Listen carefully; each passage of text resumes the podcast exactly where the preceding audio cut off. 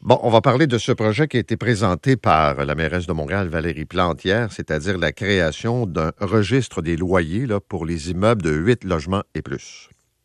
Pour faire simple, vous avez 8 logements et plus, vous devez faire faire des travaux selon une évaluation périodique, avoir un permis de bon propriétaire en diligent qui sera renouvelable aux 5 ans et vos loyers seront enregistrés à la ville, c'est-à-dire le prix des loyers et leur occupation, si tu vacant ou non. Et tu auras des délais pour faire les travaux et des pénalités si jamais tu ne fais pas les travaux qui sont nécessaires à temps. Donc, ce qu'on veut dire, c'est on veut prendre les propriétaires délinquants puis avoir les moyens. Ça, c'est, c'est un beau message. Ça, Paul, je peux pas être contre l'idée de vouloir aider à avoir des logements décents. Ou je vais peut-être mettre un bémol c'est de dire aux gens finalement, hey, à Montréal, les 8 logements et plus, c'est du trouble. Allez donc dans du 7 et moins. Et pire que ça, si jamais vous achetez un immeuble à revenu qui est, disons, délabré un peu et que vous voulez le mettre à jour et que la ville finit par le juger, disons, impropre, insalubre ou qu'il y a des problèmes, vous ayez payé le prix. Je te donne un bon exemple. Les punaises de lit. Les punaises de lit, c'est considéré comme de l'insalubrité et c'est normal. Mais si vous parlez, j'aimerais ça qu'un inspecteur comme M. Maheu le vienne parler en nombre et dise des punaises de lit, il y en a partout. OK? Et donc, quand vous avez un 7, 8, 10 logements collés sur un autre 7, 8, 10 logements, c'est c'est possiblement pas de l'insalubrité, mais un locataire qui a amené les, les punaises de lit avec lui d'un voyage ou d'un autobus. Bon. Et donc, imagines-tu l'enfer avec les pénalités que tu peux vivre. Bon, là, je prends un exemple extrême, mais il y en a de ça.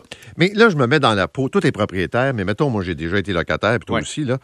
Tu sais, tu te dis, est-ce que c'est pas normal qu'il y ait une pression qui s'exerce sur un propriétaire? Moi, je me souviens, j'étais étudiant, j'en avais un qui, qui était pas facile, là. Tu sais, tu mm-hmm. tuyau tombait, puis bon.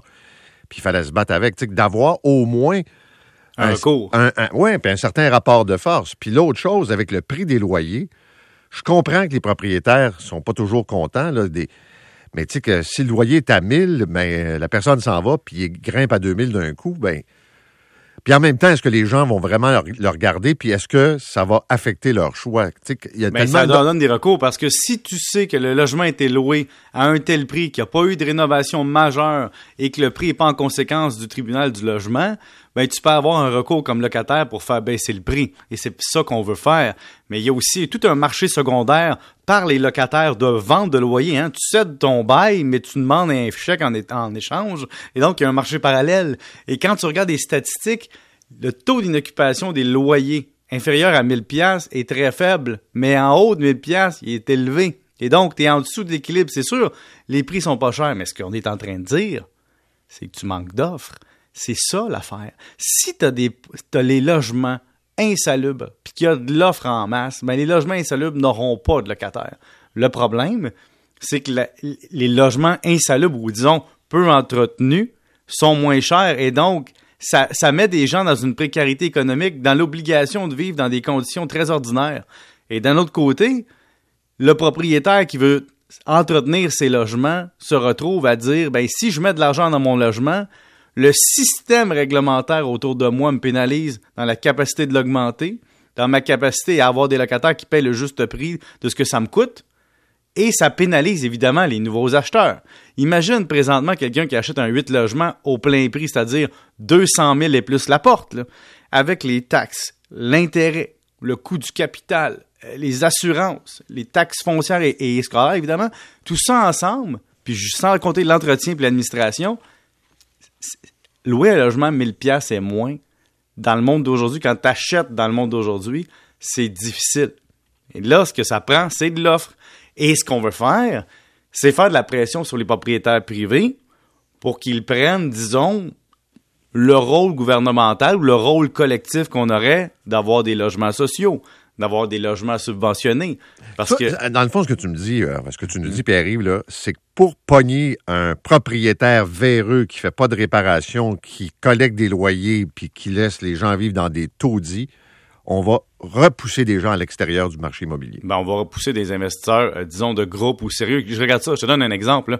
On dit, si jamais on donne une amende, puis que ton immeuble est détenu, est détenu par un Inc., ben la vente va être deux fois plus salée parce que t'es un gros véreux, t'es un Inc, tu sais, mais Paul, un Inc, là, c'est une structure légale pour acquérir un immeuble. Moi, j'ai un immeuble, personnellement, c'est un duplex que je vis dedans, OK? Il est pas dans un Inc.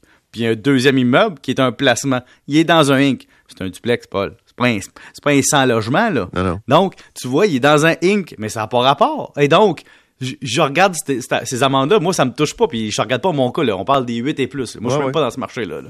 Mais je me dis, quelle mesure complètement illogique. T'as, t'as deux, trois propriétaires qui se mettent ensemble, qui se créent un Inc. pour acheter un 12 logements, mettons, puis un autre 6 logements. Eux, c'est devenu une grosse corporation véreuse. Mais si t'as, t'as quelqu'un qui détient ça directement, lui, il a les pénalités coupées par deux. Et, et si on continue la réflexion collective, il y a, il y a toute cette réflexion-là au niveau de comment on peut s'assurer d'avoir une offre décente, suffisante, à des prix bas à Montréal, ben c'est de subventionner le logement. Et ça, ce n'est pas, ce n'est en mettant une pression sur les propriétaires d'immeubles que ça va arriver. Si tu veux changer le monde, si tu veux mettre à jour des politiques gouvernementales ou des politiques publiques, puis que tu veux qu'il y ait des gens qui aient accès à des logements pas chers, ben il faut que tu donnes des subventions aux locataires pour payer leur logement ou que tu donnes des subventions à des propriétaires privés pour subventionner des locataires dans des logements décents ou toi-même comme gouvernement, tu bâtis des HLM. Puis ça là, on a beau pas se le dire, dans le moment actuel, ce qui arrive, c'est que les propriétaires, ils mettent de la tuile eux-mêmes dans leur salle de bain puis ils passent à côté de la réglementation, tu sais. C'est- une petite flèche en passant, mais Il la réalité, c'est ça. Il paraît qu'elle avait le droit. Je te dis ça. là? Oui, non, je, je parle en général. là. Ah, OK, Puis. Paul, je vais te dire une affaire. Tu as la chance d'acheter un 10 logements à Montréal ou à Laval. Tu vas aller où tu penses maintenant?